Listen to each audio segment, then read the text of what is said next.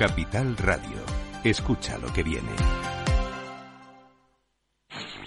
En Capital Radio te mantenemos económicamente informado desde que amanece. Son las 7 de la mañana, hora central europea, las 6 de la mañana en Canarias. Aquí comienza Capital, la bolsa y la vida. Haciendo algún break en el camino. Enseguida, hora trading la hora más golfa de los mercados. Para continuar informándote después de comer. Son las 4 de la tarde, las 3 en Canarias. Esto es Mercado Abierto, en Capital Radio. Y que cierres el día conociendo todos los detalles. Señoras y señores, buenas noches, bienvenidos. Escuchan la sintonía de Capital Radio. Les invito a que nos acompañen aquí en el balance. Capital Radio. Información económica de calidad. Valor Salud. La actualidad de la salud en primer plano. Comienza un tiempo de radio y comunicación en este viernes con la salud y la sanidad como protagonistas, información, reflexión, con nuestros contertulios preparados para una reflexión profunda en este momento preelecciones, en directo, son expertos, diversos en su procedencia, pero son los mejores.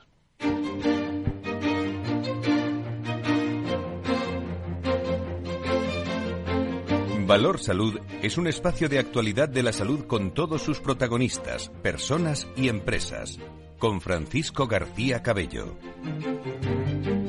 Muy buenos días, bienvenidos a este 14 de julio, ya eso sí, metidos en pleno verano, muchos de ustedes ya pensando en las vacaciones. Eh, eh, ayer, eh, hoy mismo también ya pensando en tomar esas vacaciones donde el calor Amigos, si hablamos de un programa de salud, es protagonista. Tenemos que hablar de calor, mucho calor que está haciendo estos días, esta semana, especialmente también hoy una hora de calor que ha puesto en riesgo eh, durante esta semana 13 comunidades autónomas por temperaturas altas, valores eh, que han llegado tremendo. En Madrid a los 39 hasta los 43 grados, una ola de calor que predominará eh, durante, durante todos estos días. 13 comunidades autónomas, salvo Galicia, Asturias, Cantabria y País Vasco han estado en riesgo extremo, alerta roja, riesgo importante, alerta naranja y riesgo también alerta amarilla. Temperaturas máximas que en algún caso, como digo, han superado los 40 grados, eh, llegando a máximas de 44 en, en Sevilla, en 42 eh, en Málaga, en Zaragoza también 39, 40 grados, en fin, eh, incluso también en, eh, eh, en, País Vasco. Una ola de calor que, como digo, pone en riesgo a comunidades autónomas y también a nuestra, a nuestra salud. Estamos en plena ola de calor y los daños sobre la salud son una realidad que muestran datos. Justo se acaba de publicar también una revista en Medicina Natural, un estudio que estima que el verano pasado murieron 61.072 personas en 35 países europeos por las altas temperaturas. De ellos, 11.637 fallecimientos se produjeron en España, cifra que coloca a nuestro país, por cierto, en segundo puesto solo por detrás de Italia. Y una investigación también muy interesante del Instituto de Salud Global de Barcelona que revela un incremento muy marcado de la mortalidad en los grupos de edad más avanzados eh, y en las mujeres especialmente. En este sentido, los datos apuntan a que la mortalidad prematura atribuible al calor fue un 63% superior en mujeres que, hombres. Les hablaremos de unos datos del Instituto de Carlos III eh, que recuerda que en la década de 2000-2009 en las 52 provincias y ciudades autónomas españolas se registraron 4.400 días con una ola de calor con una mortalidad atribuible a casi 13.000 mm, muertos. Vamos a ver realmente eh, este golpe de calor como principal problema agudo también asociado a las altas temperaturas. Sin embargo, hay científicos que advierten que la gran medida de la mortalidad y las complicaciones asociadas al calor no se deben de forma directa a esta o a una reacción de, organismo. El mayor impacto se lo relaciona con el agravamiento de otras patologías ya existentes. Lo que pasa también en las listas espera, que cuando uno va, eh, bueno, y ya le toca, pues ya tiene una segunda patología que no, que no era la prevista. Bueno, pues esto pasa también en este caso, fundamentalmente centrada en aspectos cardiovasculares y respiratorios, si bien se ha encontrado también un incremento en la mortalidad por causas renales, gastrointestinales e incluso neurológicas. Vamos a tener expertos. Eh, aquí hoy para analizar también, sobre todo pensando en los grupos sensibles, personas mayores eh, que, están sufriendo también este tremendo calor. En un momento preelectoral, nos queda prácticamente una, una semana para las elecciones eh, generales. Esta semana la sanidad privada presentaba el decálogo de demandas al nuevo gobierno que surja tras las elecciones generales. Vamos a tener con nosotros los contenidos también de Carlos Ruz, presidente de la Patronal de la Sanidad Privada en España presidente de la Comisión de Salud de la COE. Eh, hablaremos con el secretario también de la, de la patronal sobre ese decálogo en el que, si me permiten, eh, hay un aspecto que llama la atención, que es que en el número uno de la posición de este decálogo está la mejor planificación de los recursos humanos y los nuevos planteamientos. Sequía de profesionales es una prioridad estratégica para la patronal. Según las últimas estimaciones, el 95% de hospitales tiene necesidad media alta de contratación de personal de enfermería y el 58% de personal médico. Los recursos humanos en el punto número uno de preocupación en este decálogo de la sanidad privada en el que muestran su ocupación y preocupación, las dos cosas, ante un nuevo gobierno que está, unos o otros, a la vuelta de la esquina. Por cierto, no sé si vieron ustedes el último debate entre los líderes del Partido Socialista y del Partido Popular. ¿Cuánto tiempo se dedicó a la sanidad? Bueno, pues yo creo que ni un minuto. A ver qué opinan nuestros contertulios. Comenzamos en este viernes. Diálogo con los expertos Salud y Sanidad aquí en Capital Radio. Valor Salud. La actualidad de la salud en primer plano. Y saludamos a nuestros contertulios ya en eh, primer plano. Antonio Burgueño, director del proyecto Venturi y colaborador habitual, comentarista de este programa. Querido Antonio, ¿cómo estás? Muy buenos días, bienvenido. Buenos días, aquí estamos como siempre, como todos los viernes. Muchísimas gracias. Bueno, decía yo que habían dedicado un minuto. Me parece mucho, ¿eh? eh Antonio, lo que han dedicado a la salud y la sanidad nuestros, nuestros políticos o los líderes de los, de los partidos socialista y Partido Popular. Sí, te, te cojo la ironía. Madre mía, no, no parecía que fueron los motivos principales con la que está cayendo. Y eso que, que Sánchez había, días antes había decantado una propuesta de que iba a acabar con la lista de espera. Eh, se podía haber aferrado a ella, no sé por qué nos agarró a ella, porque bueno, eh, es una propuesta debatible, pero sin embargo en buena dirección, ¿no? Eh, Nacho Nieto, experto en políticas sanitarias y es consejero de salud de La Rioja. Nacho, no sé si tú lo cronometraste o, es una sensación mía también que en este último debate no se habló mucho de salud y sanidad. Bueno, vamos a ser más, más educados que otros. Buenos días, Antonio. Buenos días, Fran. Buenos días a todos. Buenos días a todos. Yo, en fin, no voy a ser tan exagerado, pero creo que fue como un minuto y medio, mmm, que es una prueba muy clara de que no querían hablar de sanidad, porque aparte de espetarse, usted no sabe de nada de sanidad, que, que le decía un candidato al otro y el otro le decía, oiga usted, yo he estado 10 años dedicados a la sanidad directamente, eh, que le podía haber dicho, el que no sabéis usted, ¿no? En fin, sí, yo la verdad es que me quedé muy decepcionado porque la verdad es que los derroteros por los que iba por los que iba el cara a cara no eran precisamente los, los temas concretos, aunque pareció que se habló mucho de economía y de, y de otras cosas. Y la sanidad yo creo que era una cosa que les podía resultar un tanto complicada a los dos meterse en temas en temas profundos de sanidad. Por eso y, porque no se lo creía ni él, no habló de la ley de listas de espera, Antonio. Eso, eso, me, eso me gustó, Nacho. Oye, si, si os parece, hay dos temas que quiero comentar con todos eh, vosotros, eh, los contertulios y también que escuchen nuestros oyentes, pues prácticamente a, a una semana de, de, las elecciones.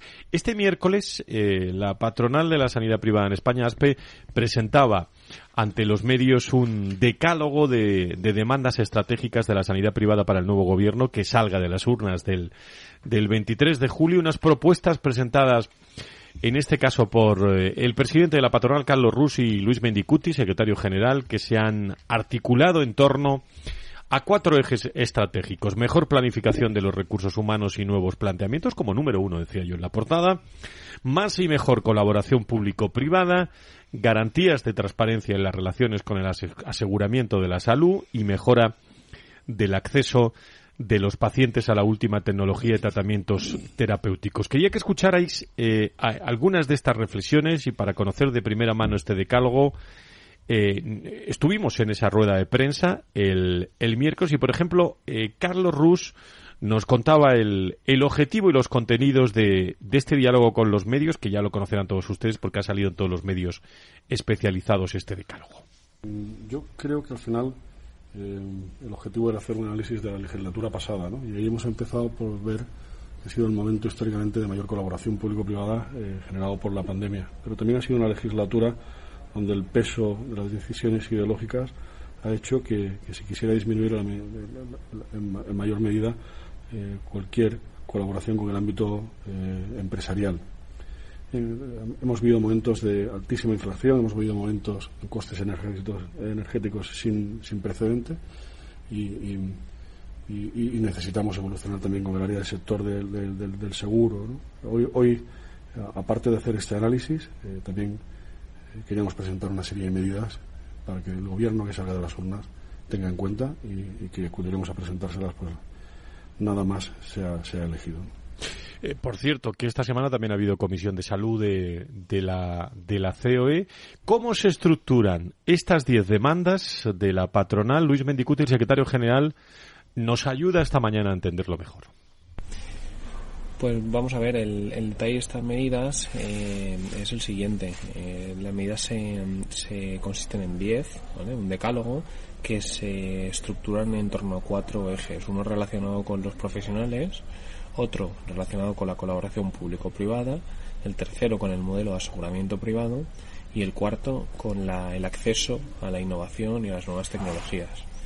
Dentro del primer bloque del relativo a recursos humanos, yo creo que las medidas se basan principalmente en lo que tiene que ver con la planificación, por una parte, y con la flexibilización de los recursos humanos disponibles a la hora de afrontar la creciente demanda asistencial.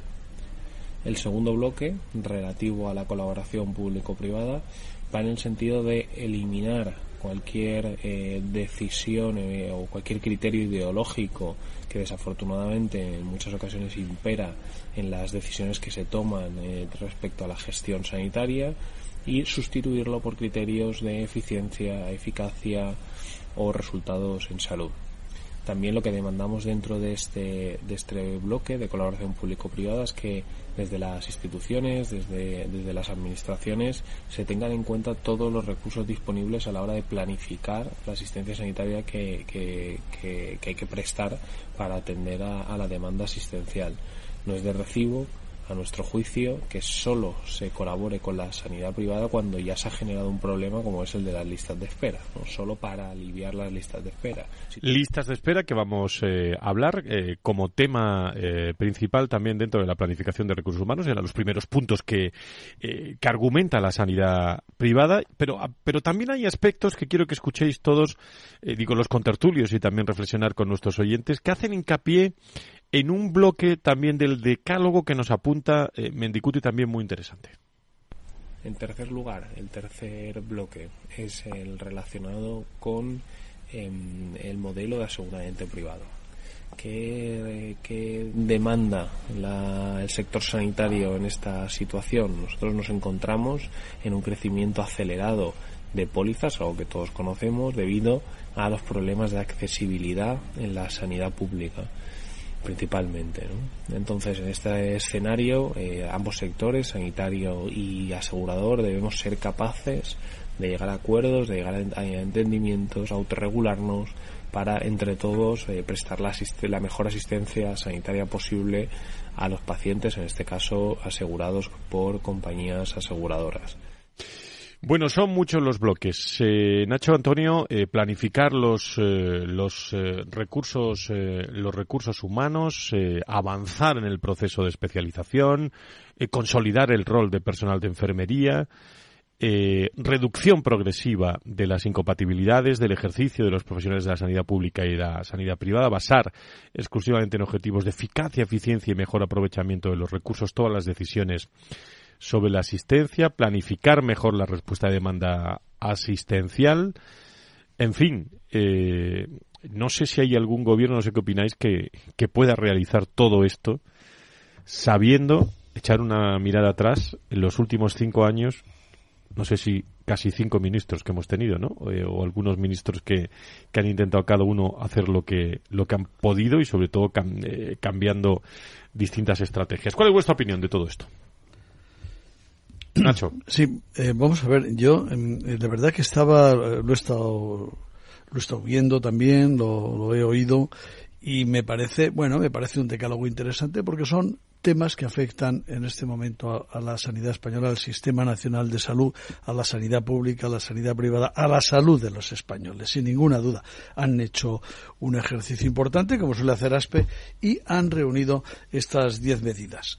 Mm, a mí lo que me lo que me parece me parecería muy importante las tenían que haber hecho un poquito antes para habérselas podido poner, hubiese sido difícil, para habérselas podido poner, o, o al menos haberlo intentado en ese cara a cara, ah. para ver, porque claro, lo importante, siendo importantes eh, los problemas que se señalan aquí, lo importante y lo que puede ser trascendente y grave es la postura que adopte el gobierno ante ellos según quien forme ese gobierno. Porque evidentemente con lo que estamos oyendo también estos días de campaña, por ejemplo, al PSOE o a Sumar, que estarían juntos en ese gobierno, porque si no, no es posible.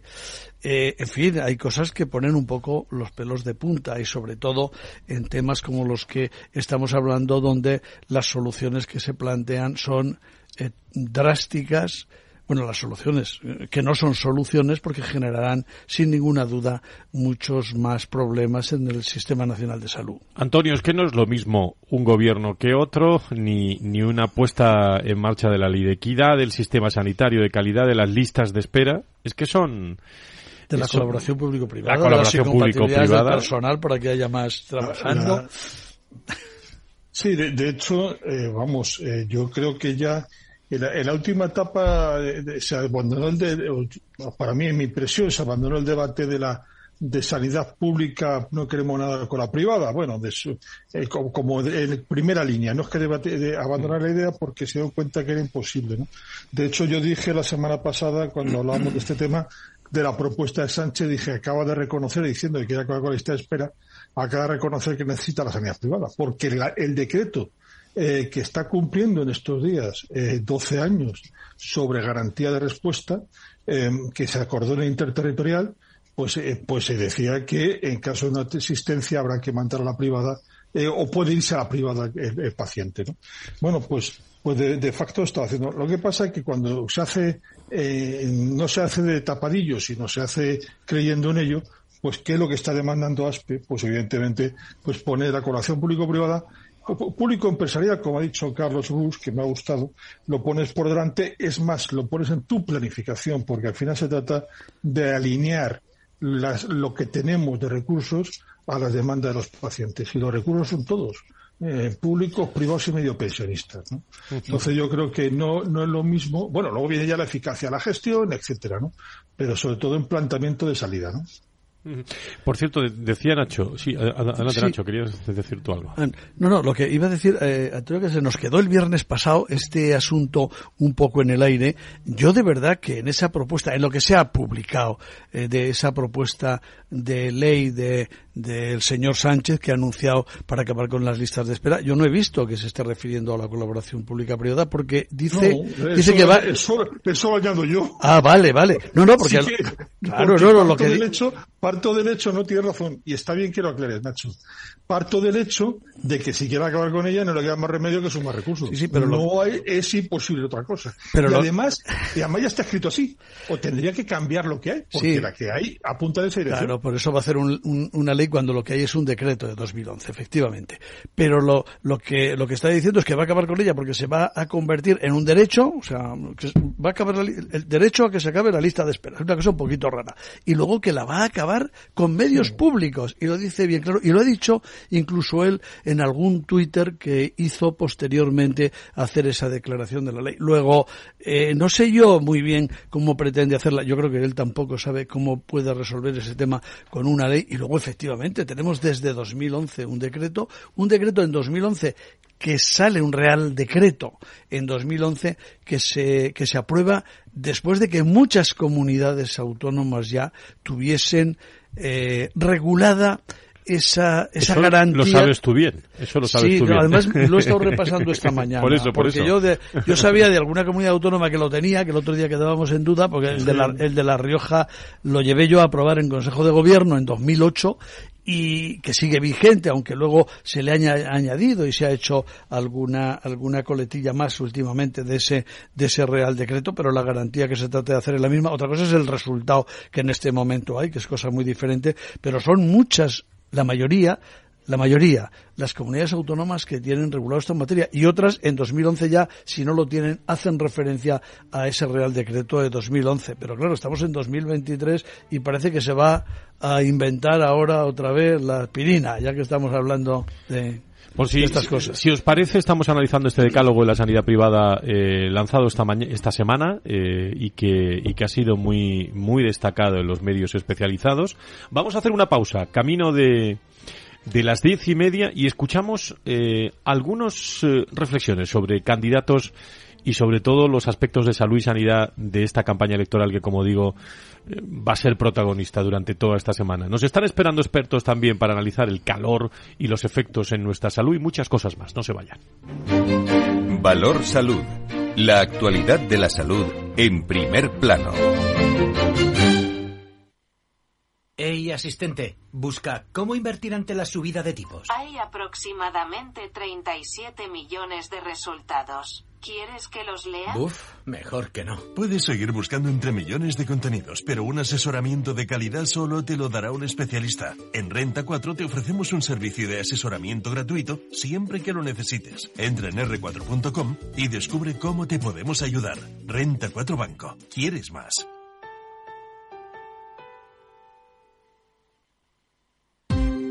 Ya no estamos en la era de la información, estamos en la era de la gestión de los datos y de la inteligencia artificial.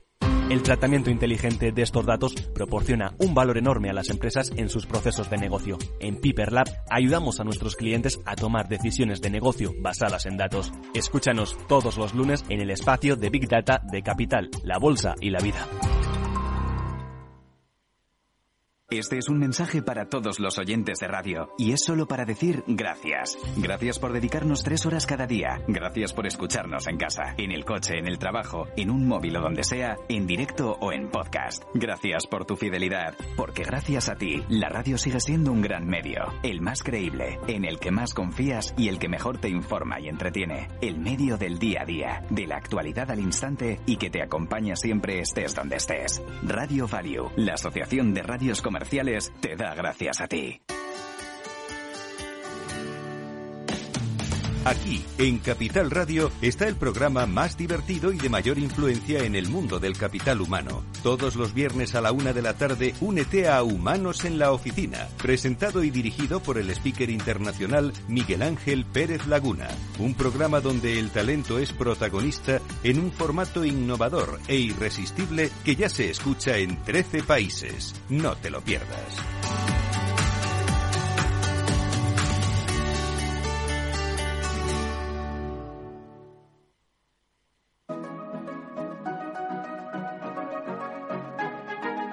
Los sábados a la una de la tarde, Capital Radio se adentra en el mundo de la solidaridad y el emprendimiento social. Presentado por Federico Quevedo, llega un espacio abierto a la cultura del bien. Compromiso humano en Capital Radio.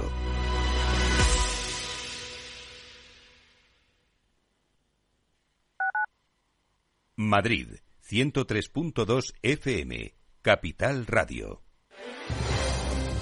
Si quieres entender mejor todo lo que rodea a nuestro sector alimentario, tienes una cita en La Trilla.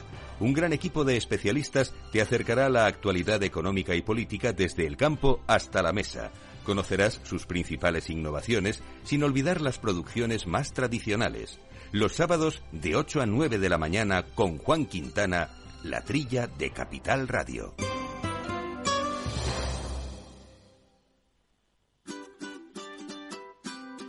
Mesa y Descanso es el programa donde Mar Romero te acerca cada fin de semana los mejores productos, te invita a disfrutar de los buenos vinos de cada denominación de origen y a conocer restaurantes y lugares de ocio con un encanto especial.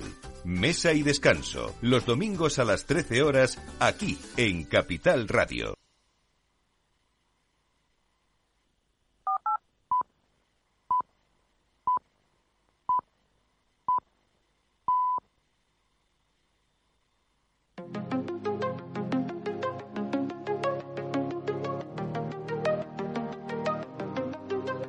Valor Salud es un espacio de actualidad de la salud con todos sus protagonistas, personas y empresas.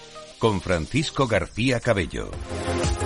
Segundos que pasan de las diez y media de la mañana de este viernes, eh, 14 de, de, julio. ¿Cómo hemos llegado ya al 14 de julio con tanto calor que está haciendo? Vamos a analizar luego dentro de, de unos minutos cómo está afectando esto eh, también a, bueno, sobre todo a mayores y, especialmente a nuestra salud y la sanidad. Estamos analizando el decálogo también de la sanidad privada en España y algunos aspectos de tanto el debate como de, de lo que cuentan, lo que dicen, lo que reflexionan y les cuentan a todos los ciudadanos los distintos partidos políticos en materia de, de salud y sanidad con nuestros contertulios Antonio eh, Burgueño y Nacho Nieto que están con nosotros. Y el debate que lo hablabais vosotros, Nacho y, Antonio, un debate en el que ciertamente pasaron de, de puntillas.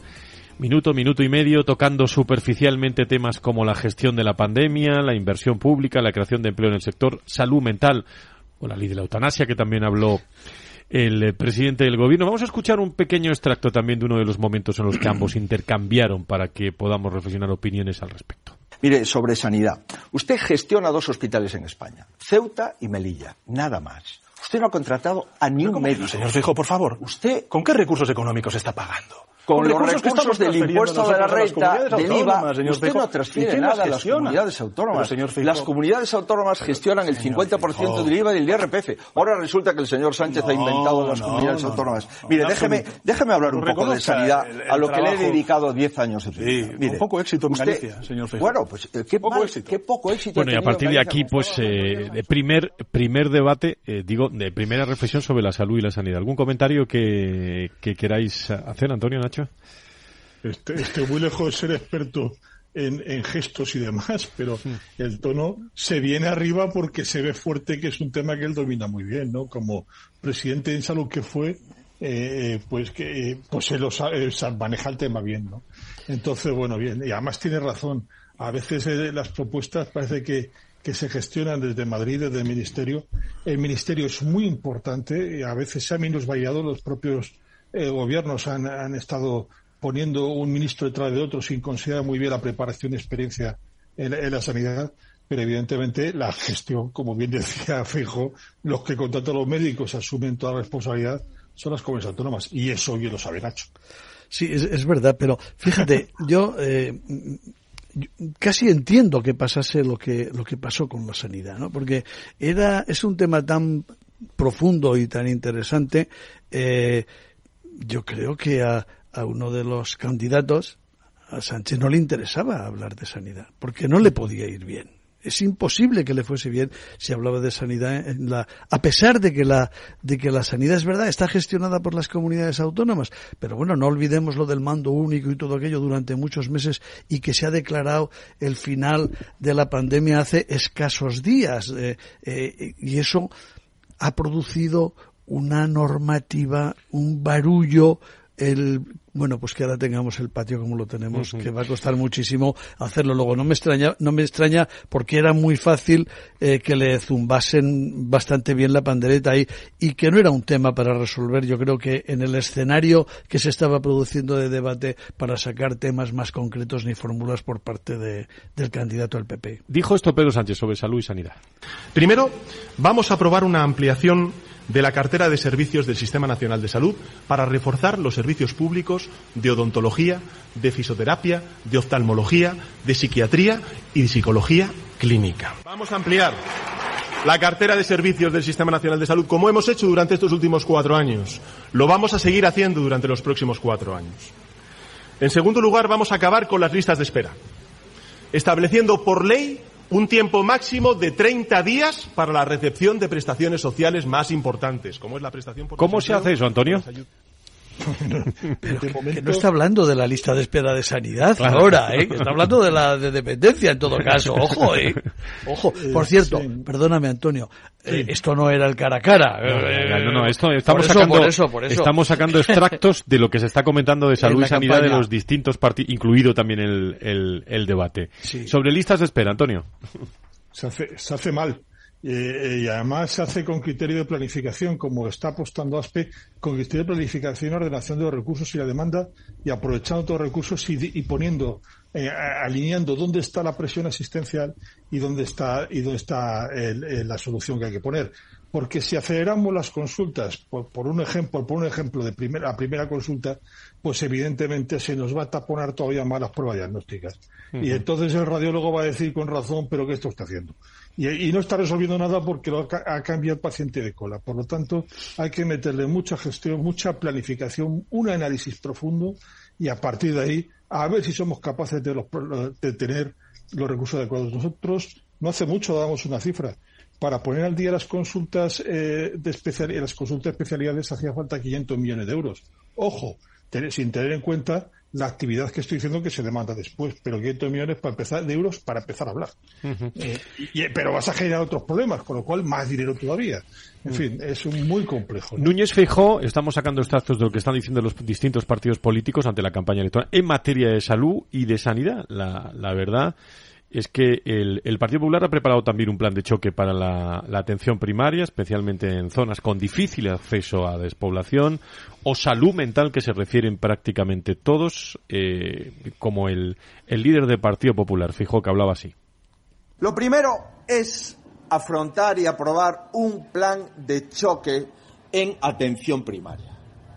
Tenemos que resolver que la puerta de entrada al sistema de la atención primaria funcione que no se pueda estar tres semanas, 21 días de media para recibir la primera consulta. La segunda cuestión es, efectivamente, retener el talento. Retener el talento de nuestra enfermería y de nuestros médicos que se han ido. Retener el talento para que no se vayan y atraer el talento del exterior. Nuestro tercer compromiso del decálogo. Vamos a fortalecer la formación sanitaria especializada. Son, son algunos puntos. Si no podíamos estar aquí todo, todo el eh, programa. Eh, la campaña en Santiago Abascal no, no, no, no, no le hemos podido encontrar muchas referencias significativas a, a medidas sobre, sobre salud. No obstante, del programa electoral de Vox destaca la, la, elaboración de un plan nacional de sanidad, una tarjeta sanitaria única, la unificación de la historia clínica, la farmacéutica digital eh, Juan Luis Stimbach, que, lo tenemos aquí siempre todos los años en el Día Mundial de la Salud, junto a todos los líderes de sanidad, salud de los distintos partidos políticos, intervenía el pasado día 3 en un debate de, Diario Farma, por cierto, en el que comentaba su, su principal propuesta. Bueno, para Vox todo lo que sea coordinar es fundamental, ya que nuestra meta, nuestra meta es la devolución de la sanidad al Estado. Para nosotros el más importante colectivo es el paciente para Vox, el eje de la atención sanitaria debe ser la libre elección de médico y centro en toda España. Eso es la gobernación. Es decir, es que hay que centrarse en las necesidades y en los valores del paciente individual bien informado. Para ello es imperativo que el paciente o el usuario conozca los resultados que ofrece el sistema en cada proceso. Y completamos, desde Sumar coincide también con el PSOE, la necesidad de regular por la ley las listas de espera, mismo también plantean otros puntos como acabar la precariedad laboral en el sector sanitario, impedir la gestión privada o reforzar también prestaciones en salud bucodental o salud mental. Hemos escuchado a Yolanda Díaz hablar de esto en campaña.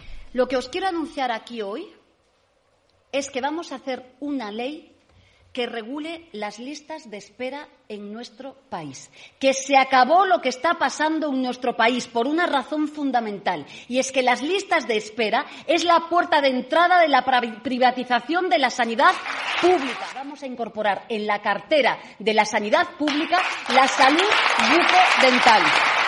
Son las voces. Estamos en eh, campaña electoral, distintas opiniones sobre las políticas de salud y sanidad de los políticos que quieren llegar a, a, la, a la Moncloa, en este caso eh, analizando y sabiendo con qué nos encontramos, con que nos encontramos una sanidad y una ideología muy cercana, sea la que sea, ¿eh? siempre hablando de, de, política y eh, como denominador común esas listas de espera que afrontan también todos los partidos políticos, por algo será, eh, fundamentalmente en un, en un asunto que venimos tratando en este, en este programa y que, y que en, en atención primaria, Antonio, hablabas tú también y reflexionábamos esta, esta semana de la capacidad asistencial, ¿no? De, la atención primaria que se dedica muchas veces a atender, eh, bueno, pues eh, casos abiertos de, de años anteriores, ¿no? Y hay un porcentaje de, de datos de todo esto, ¿no? Hemos, hemos dado un dato de, la atención primaria que estamos analizando muy curioso, que, que, que vamos, son datos del Ministerio, que más del 26% de las consultas que se hacen, de los problemas de salud que se atienden, eh, contado en consultas, son, son eh, pertenecen a años de, anteriores, ¿no? Es decir, que por bien por cronicidad o por no se han resuelto por algún motivo. Y esto no decimos que sea malo, lo que decimos es que a la hora de planificar y tener en cuenta tenemos que tener en cuenta la demanda que se genera anualmente y que para esa demanda de la gente se va poniendo enferma tenemos el 75% de recursos. El resto se está dedicando a, atender cosas que vienen atrás. Que lo mismo lo que hay que hacer, insisto. Respecto a las propuestas, Fran, eh, Nacho, yo me tienen que explicar cómo quieren hacer. Cierro recursos, no cuento con la privada. Eh, ahora por ley se solucionan los problemas y es que además voy a meter más leña al mono porque voy a meter más, más cartera de servicios. Es que yo no sé cómo lo piensan hacer. Que me lo expliquen porque a lo mejor ha llegado un momento que no nos enteramos de las cosas. Que es que esos anuncios suenan bien, que no han pensado cómo lo van a hacer, hombre. estoy absolutamente convencido, no tienen ni la más mínima... Un papel, dales un papel en blanco y dice, a ver, usted tiene un porcentaje que está sacando fuera, le gustará más o menos. Ahora dice que todo dentro. Y además dice usted que garantiza que se haga antes. Y luego dice que voy a meter más cosas.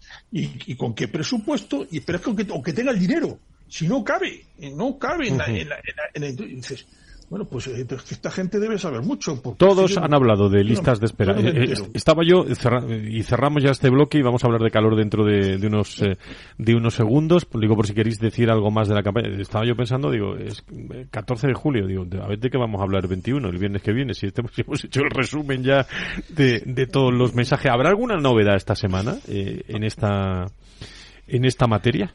Hombre, no, no ideas para. No, no pero el, el, 21 de julio, te fíjate cómo se va a poner la campaña para el 21 de julio. Que, que, que, el 21 de julio se acaba. Que el 22 es el día de la reflexión. ¿eh? O sea que fíjate cómo va a estar calentito. calentito. Más de 40. Eh, Antonio, Nacho, sobre campaña electoral, eh, ¿alguna reflexión más que queráis, eh, que queráis hacer? Hemos escuchado casi todo, lo de los partidos políticos. Hemos hablado del decálogo de la patronal de la sanidad privada en España que ha lanzado esta, esta semana. ¿Alguna, alguna cosa más que queráis? a, mí me, a, mí me, llamaron mucho la atención la centralización que propone Vox. Me, llama mucho la atención no, no, a estas alturas de vida y además lo, lo, veo. vamos a ver, digamos que son coherentes porque lo han dicho desde el primer día. Es decir, es una es una vuelta atrás que yo creo que, que no cabe y que es tremenda. Pero yo creo que, que reflexión para la campaña, bueno, pues que esto está muy claro. Sabemos lo que nos están diciendo y lo que nos están proponiendo y para eso son las elecciones, para que cada español decida eh, qué es lo que quiere tener desde el 24 de julio y, y en eso estamos. Y en eso estamos. Bueno, pues vamos a calentita la campaña pero más calor eh, y más calentito ha estado la, el, el, tiempo climático ¿eh? el, esta semana con muchísimo calor en nuestro país. Valor Salud la actualidad del mundo de la salud con sus personas y empresas.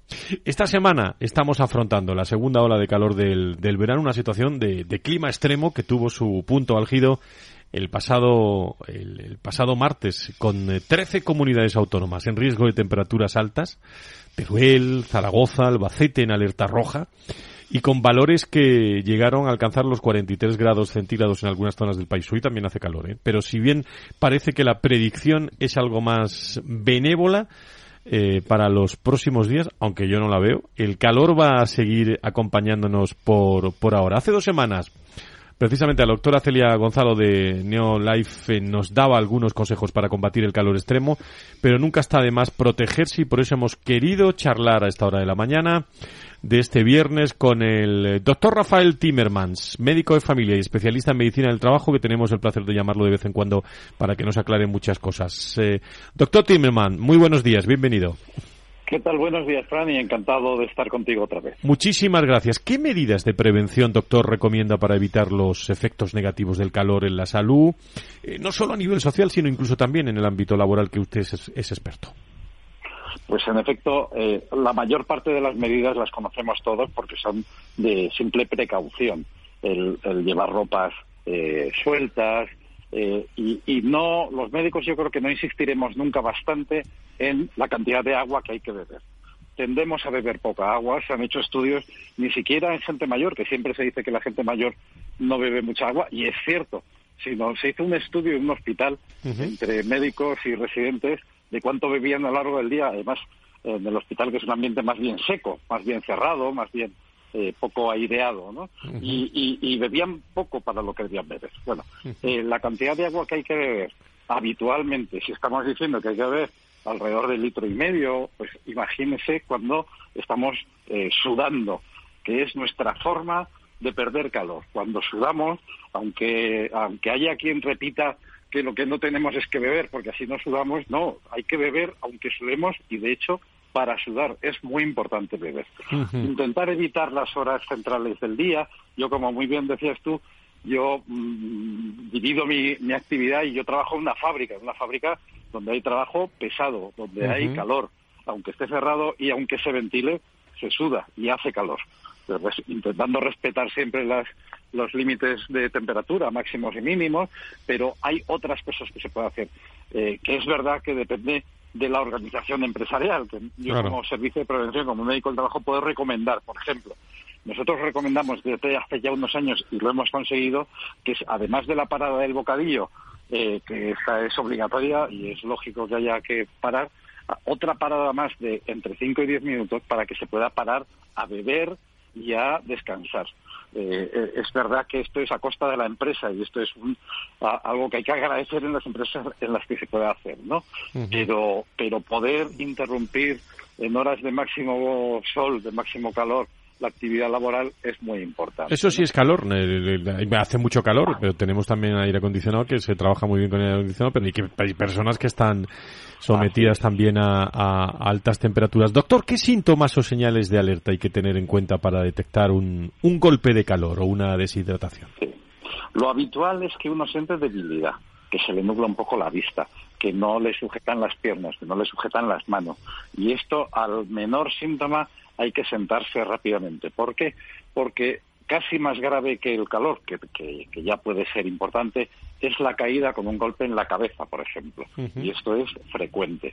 Entonces, el, el, el, mínimo eh, síntoma de debilidad cuando uno está con, con estas temperaturas que, que, hemos sufrido estos últimos días, es muy importante cuidarse. Y luego yo me gustaría insistir en otra cosa, que es bueno, eh, eh, digamos que la población media puede estar más o menos sana, pero hay mucha gente que toma pastillas para la tensión o pastillas para otras cosas y que tienen unas patologías previas que son en los que suelen darse los problemas realmente graves, eh, que deben estar especialmente alertas. Si una persona toma algo para bajar la tensión y, encima le baja más la tensión por el calor, por la pérdida de agua, por, todas las circunstancias del calor, pues evidentemente va a ser peor la consecuencia. ¿no? Eh, eh, por último, por mi parte, ¿cómo afecta el calor también, por ejemplo, en eso que decía, de, al sueño, al rendimiento cognitivo? Eh, ¿Qué se puede hacer para mejorar esa calidad del descanso?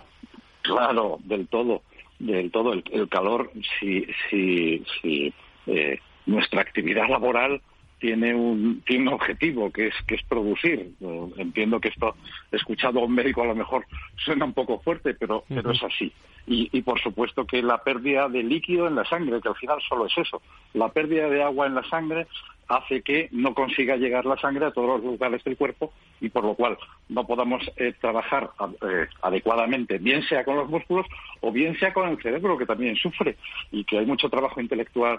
Entonces yo insistiré siempre en el agua, de acuerdo, o en alguna bebida eh, que no sea perniciosa, que no sea mejor café no, mejor té no, que ya sabe que es como el café, eh, pero pueden ser refrescos. Y en este caso, a pesar de la mala publicidad que tiene, las bebidas, los refrescos, y especialmente si tienen agua y azúcar. ¿Por qué? Porque el que haya azúcar en la bebida hace que el agua se retenga en el cuerpo. Por eso es tan importante en este caso, y me permitirán todas las campañas de, contra las eh, bebidas eh, refrescantes, el que se, se tomen. ¿eh? Entendido. Por, por último, en, en, en 20 segundos, doctor, si es posible, me imagino que también las personas con, con más de 75 años, edades avanzadas, por mucho más cuidado, ¿no? Si, si tienen patologías concretas. Así es, tanto los mayores, especialmente de 70, 75 años, como los niños. No nos olvidemos que los niños tampoco tampoco beben y, bueno, prefieren eh, chuses o helados, pero hay que insistirles en que beban y además son los más sensibles a las temperaturas junto con las personas mayores. Doctor Timerman, eh, Rafael, médico de familia y especialista en medicina del trabajo, como siempre, muy ilustrativo. Muchísimas gracias por estar en Valor Salud aquí en la radio. Gracias. muchas gracias a ti, Fran. Un abrazo. Un abrazo. Valor Salud desde la actualidad. La salud al alza. Y seguimos en la recta final del programa. Eh, déjenme que les cuente que, que OpenHR Internacional es una organización con eh, sin fines, quería decir, de, de lucro de interés comunitario, que tiene como objetivo permitir que la atención médica clínica avance mediante un mejor uso de la información y las tecnologías de la información, una tecnología OpenEHR que gestiona la información sanitaria de una persona en forma de informes de historia clínica electrónica de una manera completa e independiente. Tomás eh, eh, Gornik es el eh, copresidente de OpenEHR y hoy está con nosotros más para contarnos un poco más a fondo el proyecto sobre la historia clínica digital. Eh, señor Gornik, Tomás, muy buenos, muy buenos días, bienvenido. Buenos días, buenos días, gracias. ¿Qué es la tecnología OpenEHR y qué ventajas ofrece para la gestión de los datos sanitarios de los pacientes? Uh, OpenEHR es un estándar abierto de referencia internacional creado hace más de 20 años para el diseño de modelos de informática clínica en el que pasamos de una arquitectura centrada en aplicaciones a una centrada en datos. OpenHR ofrece un camino desde los silos de datos hasta la atención longitudinal centrada en el paciente de por vida. ¿Cómo se puede? El, el objetivo de, de, crear un historial clínico del paciente se que se pueda compartir con las redes hospitalarias y los sistemas sanitarios, protegiendo la privacidad personal. Y también esta tecnología tiene la capacidad de mejorar los flujos de trabajo y la calidad de los datos sanitarios, recurriendo directamente a una mejora de la atención médica y de la salud de los pacientes. Nosotros en, Better uh, creemos firmemente en el estándar OpenHR y lo defendemos. Uh, desde Better aceleramos la transformación digital e impulsamos este nuevo modelo para mejorar la atención de los pacientes, simplificando el trabajo de los profesionales sanitarios, la atención médica, la salud pública y el valor del uso de datos. Eh, Tomás, ¿cómo se puede implementar la tecnología que vosotros desarrolláis en los sistemas de información sanitarios actuales y, qué retos? Déjanos algunos retos eh, de, futuro.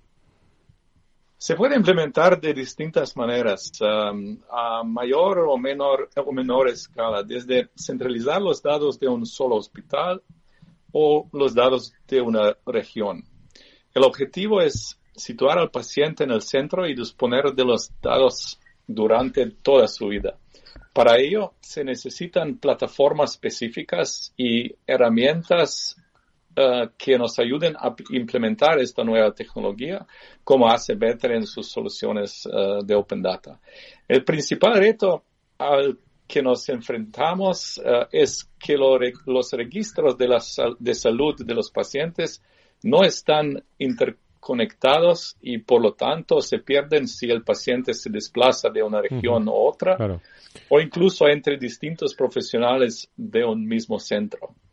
Además, los hospitales y los centros de atención primaria no comparten entre sí las listas de medicamentos y de esta forma se duplican las uh, consultas y procedimientos, aumentando el gasto de recursos.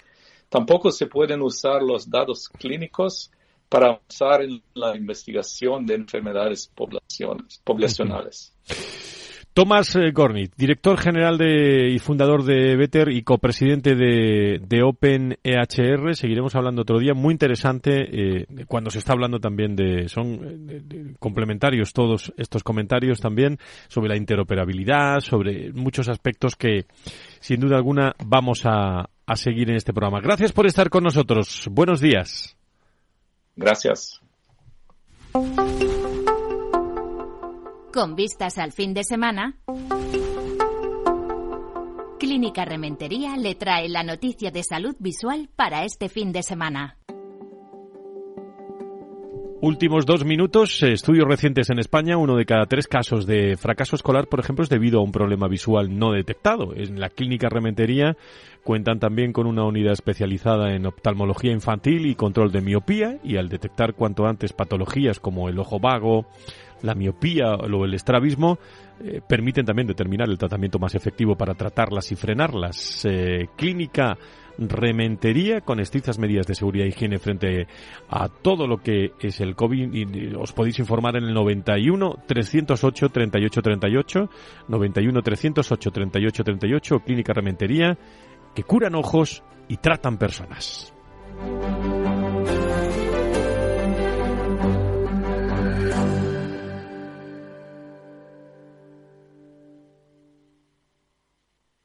Clínica Rementería le ha traído la noticia de salud visual para este fin de semana.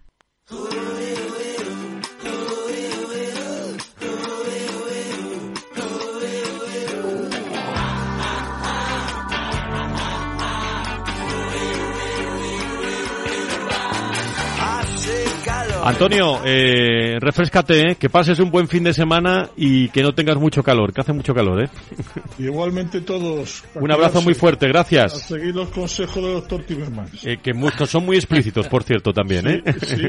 y muy claritos. Gracias, Antonio, un abrazo, hasta el viernes. Un abrazo. Nacho, muchísimas gracias por estar eh, con nosotros. Eh, que tengas unas vistas eh, excelentes del fin de semana. Esperemos, esperemos. Y una semana calentita que va a ser la que nos viene encima. Hablaremos el viernes. El viernes estaremos aquí. Eso sí que será prácticamente metidos en, en campaña. Gracias a todo el equipo técnico de redacción, de producción de este programa.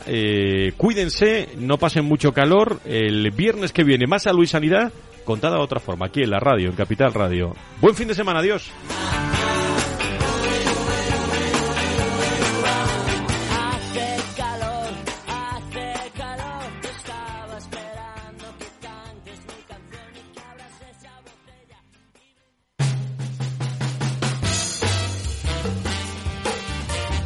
Capital Radio, música y mercados.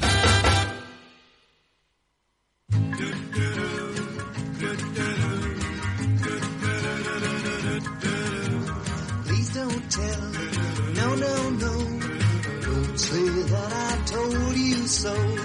I just heard a rumor from a friend. I don't say that it's true. I'll just leave that up to you. If you don't believe, I'll understand. understand. You recall a girl that's been in nearly every song. This is what I heard. of course the story could